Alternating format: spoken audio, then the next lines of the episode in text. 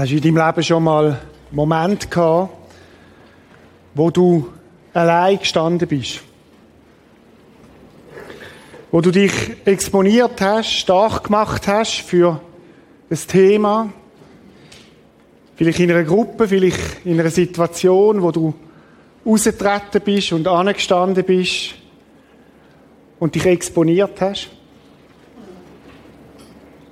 Wo du mutig vielleicht selber verschreckt ab dir selber gesagt hast, was du denkst und was dir wichtig ist?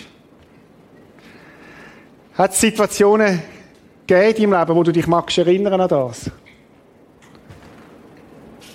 Vielleicht liegt es schon länger zurück, vielleicht, vielleicht, vielleicht auch nicht. Ich mag mich an ein paar Situationen erinnern in meinem Leben, wo, wo so plötzlich allein stehst und anstehst für eine Überzeugung, die du hast. Eine war im Militär in der RS. Ich habe mir fest vorgenommen, ich von Anfang an dazu stehen, dass ich Christ bin und habe meine Bibel aufs Nachttisch gelegt. Und dann bist du so in dem 18er Schlag rein und es ist kurz vor Lichterlöschen und einer fragt, hey Billy, was, was liest denn da? Und alle schauen. Oder ich mag mich erinnern an Diskussionen in der Gewerbeschule, Drogistenklasse. Es ist ums Thema Abtreibung gegangen. Und ich habe gesagt, ich sehe das anders. Und plötzlich bist du allein und bist so im Fokus. Und bist exponiert. Man sagt dem auch Zivilcourage. Vielleicht. In gewissen Situationen, wo, wo du anstehst und merkst, es hat kürzlich auch in, in einem Bahnabteil so eine Situation gegeben, wo du einfach die Stimme erhebst und sagst, hey, geht's noch? Und alle schauen dich an und bist plötzlich, plötzlich so im Fokus. Standfest. Standfest glauben, das ist das Thema von heute Morgen, wo ich mit dir, mit euch möchte darüber nachdenken, wo ja etwas ist, wo, wo gar nicht immer so einfach ist. Anstehen braucht Mut. Anstehen heisst auch, ich habe eine Überzeugung, und ich habe nicht nur die Überzeugung in meinem Herz, dort wohl auch, aber ich stehe auch an dafür. Ich mache mich auch stark dafür. Ich exponiere mich. Das ist nicht nur ein Glaube, wo im Herz ist, sondern ein Glaube, wo sich zeigt auch in einer aktiven Tat. Der Jakobus, der Bruder von Jesus, übrigens, das wäre ja auch mal eine Predigt wert, oder? Der hat an Jesus geglaubt, als Gottes Sohn. Obwohl er der Brüder war. Das ist eines der starken Argumente auch, dass Jesus tatsächlich Gottes Sohn ist, wenn der eigene Brüder sogar das glaubt. Und der Jakobus hat ja einen Brief geschrieben und wir möchten, ich möchte gerade am Anfang einen Text euch vorlesen von dem Brief. Er sagt folgendes, was nützt es, meine Geschwister, wenn jemand behauptet, ich glaube, aber er hat keine entsprechenden Taten vorzuweisen? Was nützt es, wenn einer sagt, ich bin Christ, ich folge Jesus nach, aber es hat keine Auswirkungen? Kann der Glaube als solcher ihn retten? Angenommen, ein Bruder oder eine Schwester haben nicht genügend anzuziehen und es fehlt ihnen an dem, was sie täglich zum Essen brauchen,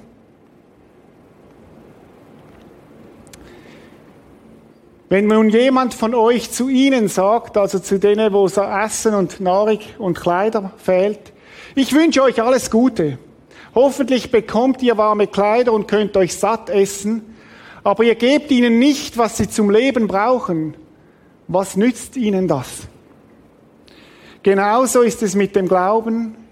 Wenn er keine Taten vorzuweisen hat, ist er tot. Er ist tot, weil er ohne Auswirkungen bleibt. Wir sind ja in der Galater-Serie und dort mögt ihr euch erinnern an die Formel, die wir ein paar Mal immer wieder gebracht haben. Jesus und nichts gleich Rettung. Mögt ihr euch erinnern? Jesus und nichts ist Rettung. Wir wollen nicht hinter das zurück. Aber der Jakobus redet von etwas anderem. Er sagt, wenn Menschen die Rettung verstanden haben,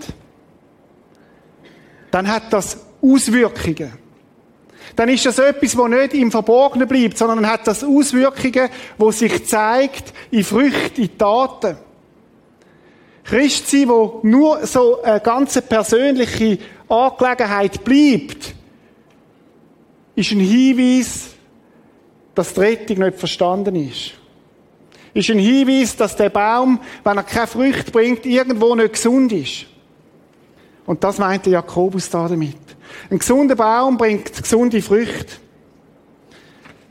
Es muss Auswirkungen haben, unseren Glauben. Und zwar nicht, weil die Taten uns nachher retten, sondern weil sie ein Zeichen sind, dass wir die Rettung verstanden haben. Ich war vor einigen Monaten im Kino gewesen, respektive habe einen Tipp bekommen von einem Freund. Er hat gesagt, den Film musst du unbedingt schauen. Und ich habe mir dann den Film besorgt, Hacksaw Ridge, ist ein Antikriegsfilm. Mel Gibson hat Regie, was auch äh, etwas aussagt, äh, von der Brutalität von so Filmen, wo er die Regie hat. Und ich habe mir den Film angeschaut. Und es ist mir schon öfters so gegangen, vielleicht bin ich da eine Ausnahme, aber es gibt so, ich denke etwa vier, fünf Filme in meinem Leben, wo ich gewusst habe, jetzt redet Gott durch den Film zu mir. Wo ich, wo ich drin gesessen bin und gemerkt habe, jetzt geht es nicht mehr nur um den Film, sondern jetzt will Gott mir etwas sagen. Und so ist es mir bei dem Film gegangen, Hacksaw Rich. Ein Film, wo, wo mich lang beschäftigt hat. Ich weiß nicht, hat ihn jemand gesehen? Wer hat ihn gesehen? Es sind doch einige, vor allem Männer. He? Okay, gut. Äh, der Film handelt vom Desmond Doss. Ist eine wahre Geschichte. Ist ein Mann, der wirklich gelebt hat, wo es gibt, von Fleisch und Blut, ist also nicht irgendwie eine Hollywood-Erfindung. Sondern der Desmond Doss ist ein Mensch, ein Christ, der angestanden ist für das, was ihm wichtig war wo standfest war, wo gegen Widerstand angestanden ist und gesagt hat, was ihm das, was ihm, was ihm das bedeutet, wo seine Überzeugungen gelebt hat. Er hat für sich, so würde ich sagen, hat er gesagt, Christsein ist kein Sonntagsspaziergang. Ist nicht etwas, das nur am Sonntag stattfindet, sondern hat in seinem Leben Auswirkungen gehabt. Und von ihm möchten wir heute Morgen ein bisschen lernen. Ich möchte vier Szenen werden wir miteinander anschauen aus seinem Leben. Und äh, es sind nicht die brutalsten, müssen also keine Angst haben. Es, es sind einfach vier Szenen aus seinem Leben heraus. Ich möchte ein bisschen von seiner Geschichte erzählen. Desmond Doss ist aufgewachsen in Virginia. Es war die Zeit nach dem Ersten Weltkrieg. Sein Vater war ein Kriegsveteran, der hat dient im Ersten Weltkrieg und hat das, was er dort erlebt hat, nie verarbeitet.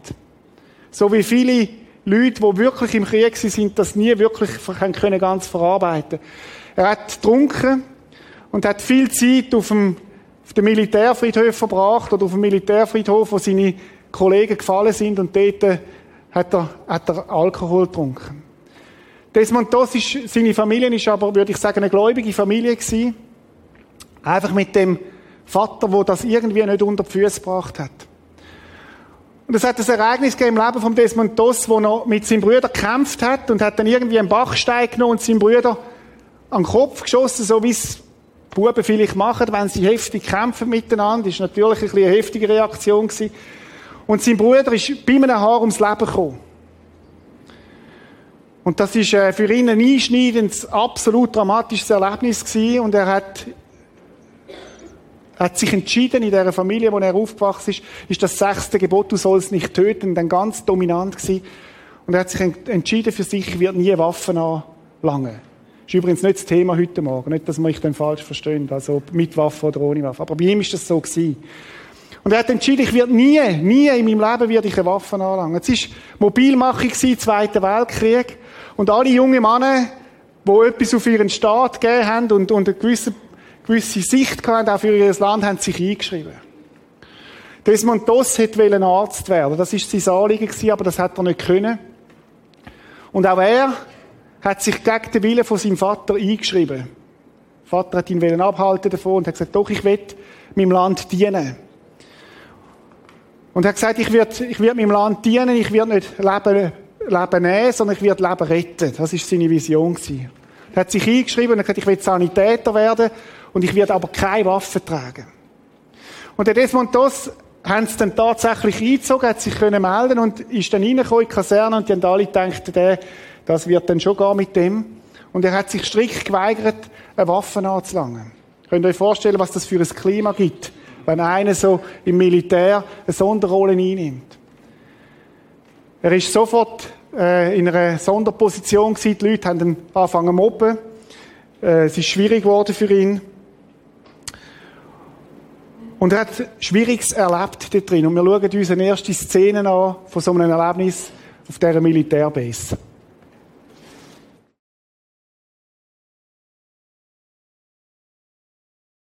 Meine Frage heute Morgen ist, für was kämpfst du?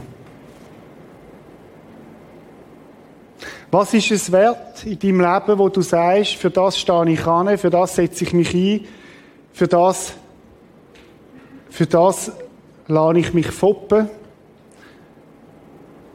Es gibt Sachen, die es definitiv wert sind, in unserem Leben zu kämpfen dafür. Zum Beispiel für unsere Beziehungen für unsere Ehen. Wir leben in einer Zeit, wo, wo man schnell den Kampf aufgibt. Und ich denke, eines der grössten Kampffelder, wo wir drinstehen, auch als Christen, sind unsere Ehen. Wo umkämpft sind, wo einem gesagt wird, komm, es wird schwierig gegangen, dann passt es nicht. Und wo wir gefordert sind, nicht nur zu glauben, sondern auch Taten zu zeigen. Grosse Ehen werden nicht über Nacht geschlossen. Sondern Ehe ist eines von diesen Kampffeldern, wo ich glaube, wo es wert ist, immer wieder sich zu entscheiden. Und ich werde standfest bleiben. Ich gehe wieder auf den anderen zu. Wir geben nicht auf. Ein anderer Kampfplatz, wo ich glaube, wo es wert ist, dafür zu kämpfen, sind deine Kinder. Ich weiss nicht, wie es du hast mit deinen Kindern. Vielleicht sind Beziehungen gerade schwierig. Vielleicht haben sich dein Sohn, deine Tochter vom Glauben abgewendet und du verstehst es nicht. Und ich denke, es ist es wert, dran zu bleiben. Beziehung aufrechtzuerhalten, nicht aufzugeben, im Gebet weiter zu ringen um deine Kinder.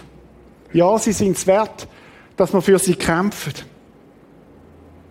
Und auch da sind nicht nur Worte gefordert, sondern vor allem, glaube ich, Taten.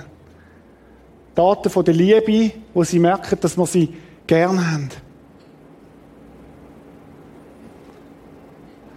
Oder andere Menschen, wo es wert sind, dafür zu kämpfen, wo du vielleicht schon jahrelang dran bist. Vielleicht sind es deine Nachbarn, deine Freunde, deine Kollegen, wo du sagst, ich wünschte mir, dass sie Jesus persönlich kennenlernen.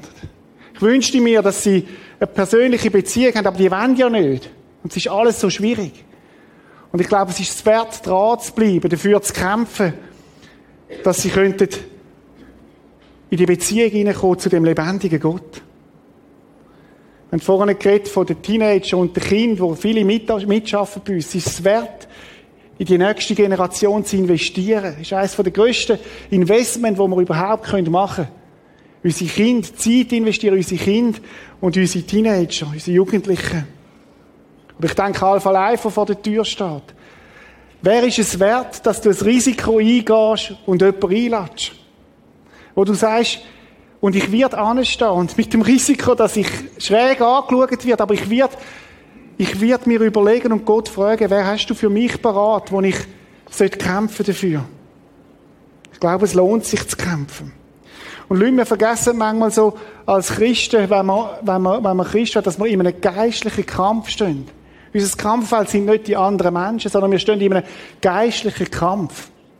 Auch, wo sich zeigt in diesen verschiedenen Feldern, wo wir drinstehen. Und um die Frage, für was kämpfst du? Generell auch vielleicht mit deinem Leben. Paulus sagt es so, denn unser Kampf richtet sich nicht gegen Wesen von Fleisch und Blut, sondern gegen die Mächte und Gewalten der Finsternis, die über die Erde herrschen, gegen das Heer der Geister in der unsichtbaren Welt, die hinter allem Bösen stehen. Wenn du Jesus Christus nachfolgst, kommst du nicht in einen neutralen Raum hinein, sondern stehst in einem Kampffeld. Und das zeigt sich manchmal in so Schlachten wie Ehen, Beziehungen, schwierige Teamsituationen, Manchmal an Orten, wo man es nicht würde erwarten. Und es ist wichtig, dass man dann durchschaut, um was es wirklich geht. Was steckt wirklich dahinter? Für welche Sache kämpfst du? Ich glaube, es ist eine wichtige Frage, sich das mal zu überlegen. Vielleicht sind es zwei, drei Sachen, wo du sagst, und da werde ich nicht, nicht weichen. Da werde ich dranbleiben.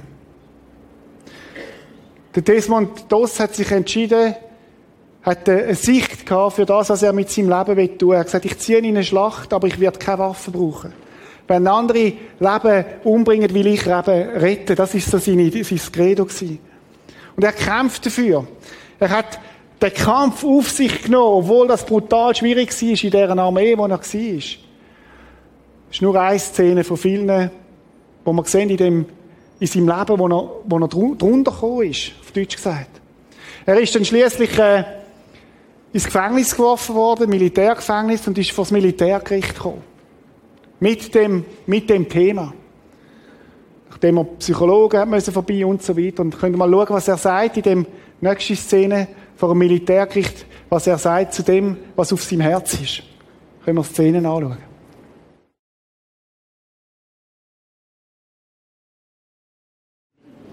Ich weiß nicht wieso, ich mich, mich hat das bewegt, als ich das gesehen habe.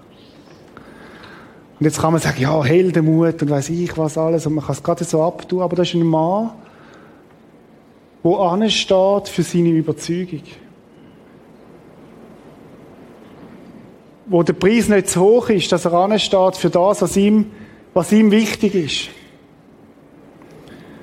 Ich habe das Zitat aufgeschrieben. Während alle anderen Leben nehmen, werde ich Leben retten. Wow. Was für eine Vision für sein Leben, was für ein Satz. Ein Mensch, der den Kampf aufnimmt und sagt, ich werde gehen, aber meine Ding ist, ich will nicht Leben nehmen, sondern ich will Leben retten. Desmond Doss ist viel früher auf dem Schlachtfeld als er dann auf dem Schlachtfeld war.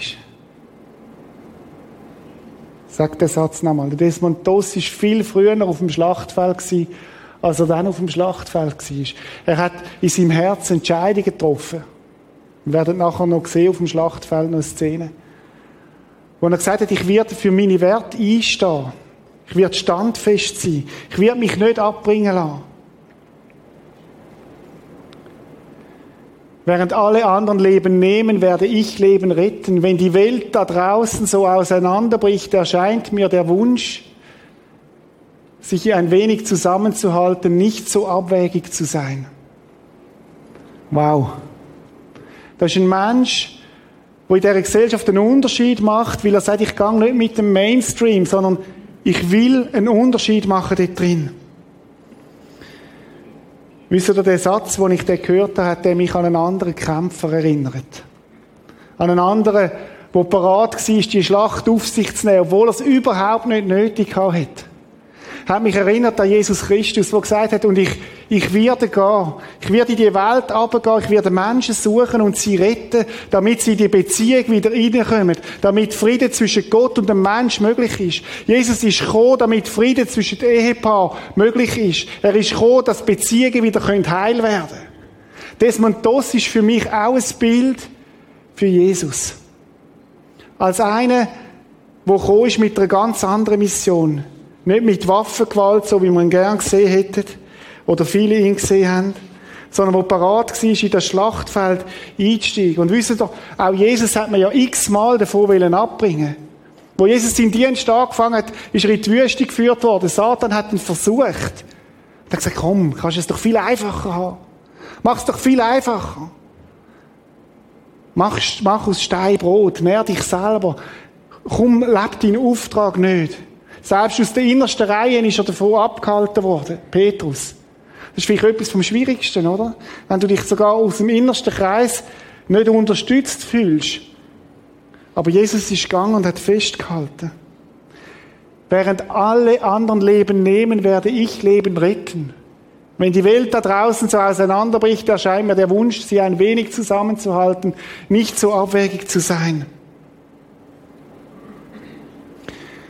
Manchmal ist der Entscheid, uns aufzumachen und den Kampf wieder aufzunehmen oder dran zu bleiben, nicht so einfach. Manchmal sind wir gefordert in unserem Leben. Und ich mag mich erinnern an x Momente, wo ich mich auch wieder neu entscheiden auch für meine Ehe. Wo ich mich auch wieder neu entscheiden und sagen, Jesus, wem will ich eigentlich gefallen mit meinem Leben? Den Menschen oder dir? Das ist eine ganz entscheidend große Frage. Will ich, dass alle mich gern haben und alle mich gut finden? Oder will ich, dass der eine Gott sagt, Retus ist gut gewesen? Und es ist die Frage von Glauben, wo Auswirkungen hat, wo eine Überzeugung sich zeigt im Alltag, wo ich den Unterschied mache. Vielleicht mit dem Konsequenz, dass Leute gehen, dass Menschen das nicht gut finden, dass ich missverstanden werde.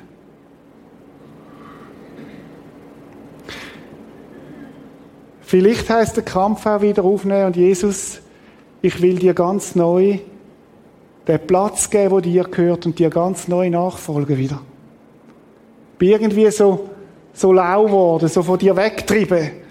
Aber ich will neu zurück an, deine, an dein Herz, in deine Nachfolge.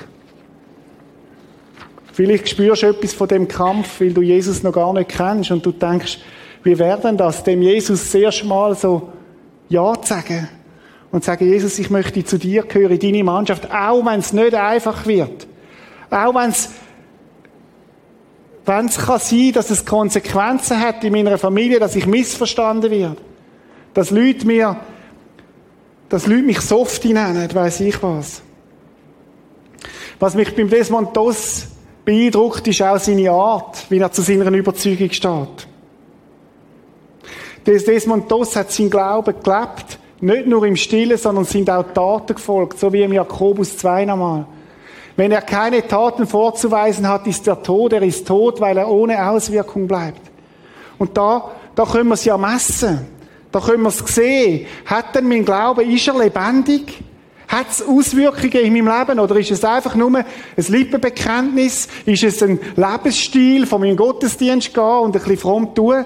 Oder hat es Auswirkungen in meinem Leben? Daten sind ein Hinweis auf den lebendigen Glauben zu Gott. Christsein zeichnet sich nicht dadurch aus, dass wir alles wissen zeichnet sich nicht daraus aus, dass wir allen sagen, was sie falsch machen und was sie eigentlich richtig machen. Das ist nicht das Kennzeichen von Christsein. Manchmal denken das gewisse. Das Kennzeichen vom Christsein sind Taten von der Liebe aus Glauben motiviert. Das ist das Kennzeichen. Das schließt auch Wahrheit mit ein, absolut. Aber das Kennzeichen, wo wir werden sichtbar sein, ist die Liebe. Auch die Findesliebe. Wo wir Menschen lieben, Unabhängig von Rasse, unabhängig von Hintergrund, unabhängig, wo sie herkommen, weil sie Menschen sind und weil wir den Auftrag haben, zu lieben. Desmond Doss hat das Geheimnis gehabt. Und ich glaube, sein Geheimnis war, dass er die Waffe der Liebe gelebt hat. 1. Korinther 13 heißt es, wenn ich alles, was ich besitze, den Armen geben und sogar meinen Körper opfern würde, damit ich geehrt würde, aber keine Liebe hätte, wäre alles wertlos. Alles. Es fordert mich neu raus. Lebe ich das?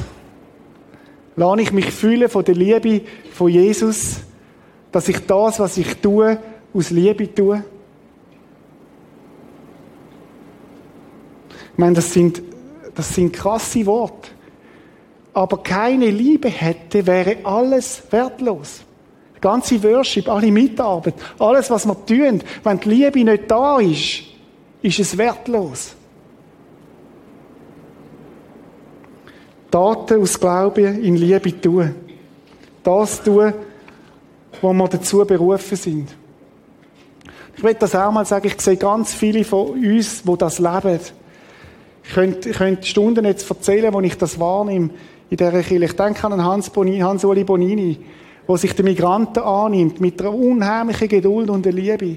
Ich denke an die Teenie-Mitarbeiter, die sich investieren, die Teenager, wo, wo, wo, wo, wo da Sascha und, und, Elias, die umbauen haben, ihre Ferien hingegeben haben, damit sie einen Raum gestalten für ihre Dinge. Ich denke an Margrit Schwaning, die bei der Kindschaft eine Deko gemacht hat, dass es diesen Kind wohl ist und, und, und. Ich könnte ganz viel aufzählen. Genau das meint das, wo man aus Liebe heraus handelt. Aus Liebe heraus aktiv werden, aus Liebe heraus auch Einsatz geben.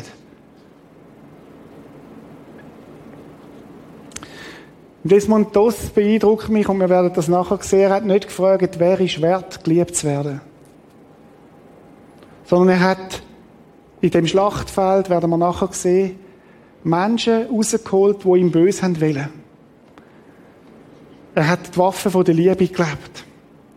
Die Soldaten, sie kommen da auf Japan, die Soldaten erhalten äh, den Befehl, das Felsplateau von Maeda, eben Haxar Ridge einzunehmen. Man muss sich vorstellen, das ist so, eine, so ein Hochplateau gewesen, oder ein Felsplateau, 300 Meter, 340 Fuß rauf. Schier unüberwindlich.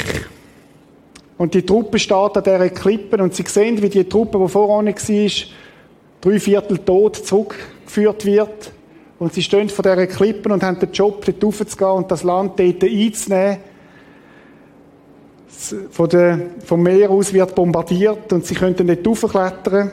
Und wo sie dort raufkommen, ist es neblig und sie sehen, sehen gar nichts. Und einer, es kommt zu einem brutalsten Gefecht dort oben.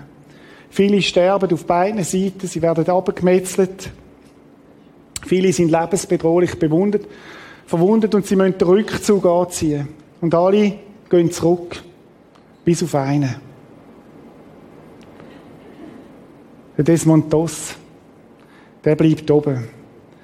Und wir sehen, wie er ringt mit dieser Entscheidung auch und wir schauen uns die nächste Szene mal an.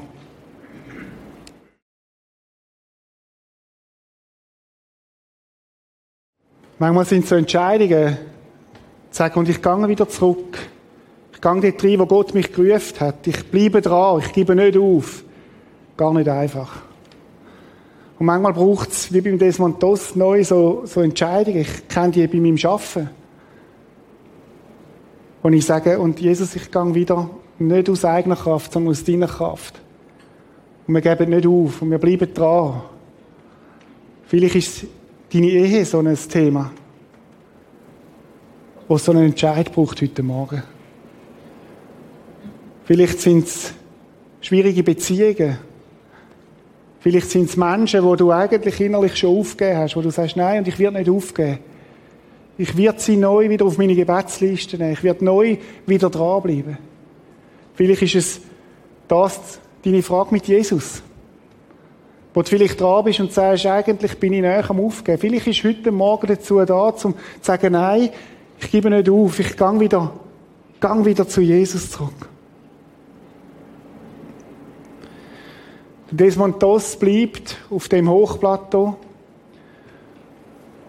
Und man weiß nicht genau, wie viele Menschen das, er, das wir gerettet haben. Sie reden von 100 Leuten. Er hat gesagt, es seien nur 50 gewesen. Sie haben sich dann geeinigt auf 75. Er hat dann deren Medaillen bekommen später als der erste Soldat, der ohne Waffe deren Medaillen bekommen hat in Amerika. Aber Desmond hat, hat im Film gesehen, dass er ein Gebet betet wo er auf dem Kampf ist, die Menschen rauszuholen und, und sie zu retten. Und wir werden uns anschauen, was er betet hat.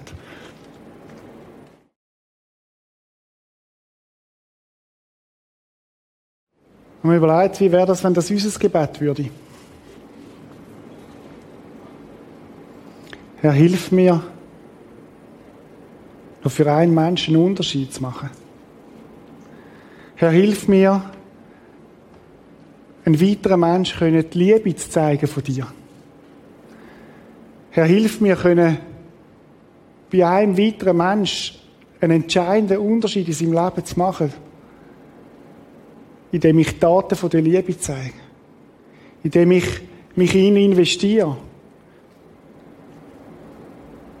Vielleicht, Herr, hilft mir einen mehr zu ernähren auf dieser Welt.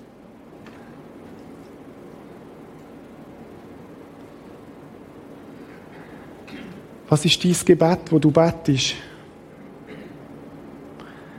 Wie wäre es, wenn wir unsere Mitmenschen nicht als Find oder Fremde oder, oder, oder irgendwie Leute weit weg sind, sondern als Menschen, die Gott liebt und ihnen so würden begegnen in den kommenden Wochen. Herr, hilf mir noch einen mehr zu retten, sagt er. Ich habe das Gebet seit ein paar Wochen bei mir auf dem Schreibtisch und ich bete das regelmäßig. Und ich merke, es macht etwas bei mir, weil ich eine andere Sicht habe. Nicht als einen frommen Aktivismus, ihr versteht mich richtig, sondern eine Sichtweise vom Herzen auch von Gott, glaube ich. Ich möchte den, die Predigt abschließen mit drei Fragen. Ich möchte drei Fragen mitgeben, wo wir jetzt eine Zeit haben, auch wo du da ein paar Minuten darüber nachdenken und einfach so mit diesen Fragen von Gott bist, ganz persönlich. Und sie einfach vor ihm bewegst. Erste Frage.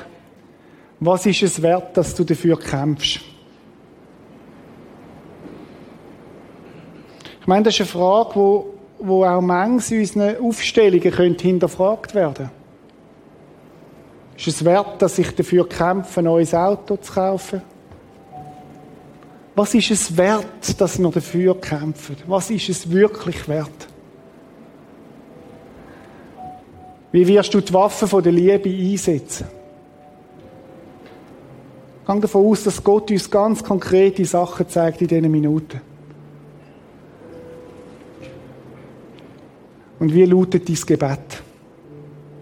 Lass uns eine Zeit haben von Gott, jeder für sich, so wie er da ist. Es ist auch etwas, wo wir Gott darum bitten dass er uns den Mut gibt, dass wir in seiner Kraft handeln können. Jesus in uns. Jesus lebt in uns. Und weil Jesus in uns lebt, können wir durch seine Kraft auch standfest sein. Können wir durch seine Kraft auch standfest glauben. Ich möchte mit euch zusammen ein Gebet beten, wo der Franz von Assisi aufgeschrieben hat. Und wenn du magst, kannst du einfach innerlich mitbeten. Ist ein Gebet, das ich finde, wo das sehr treffend auf den Punkt bringt, um was es heute Morgen gegangen ist. Herr, mach mich zu einem Werkzeug deines Friedens, dass ich liebe, wo man hasst, dass ich verzeihe, wo man beleidigt, dass ich verbinde, wo Streit ist dass ich die Wahrheit sage, wo Irrtum ist, dass ich Glauben bringe, wo Zweifel droht, dass ich Hoffnung wecke, wo Verzweiflung quält, dass ich Licht entzünde, wo Finsternis regiert, dass ich Freude bringe, wo der Kummer wohnt. Herr, lass mich trachten, nicht, dass ich getröstet werde, sondern dass ich tröste.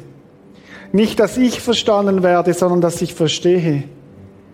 Nicht, dass ich geliebt werde, sondern dass ich liebe. Denn wer sich hingibt, der empfängt. Wer sich selbst vergisst, der findet. Wer verzeiht, dem wird verziehen. Und wer stirbt, der erwacht zum ewigen Leben. Und Vater im Himmel, das bitte ich dich für uns alle dass wir mutig, standfest können zu unserem Glauben stehen, zu unseren Überzeugungen. Und Herr, ich glaube, du hast uns gerufen, dass wir einen Unterschied machen in dieser Welt, unseren Arbeitsplätzen, unseren Schulen, unseren Familien. Hilf uns dabei, Herr. Amen.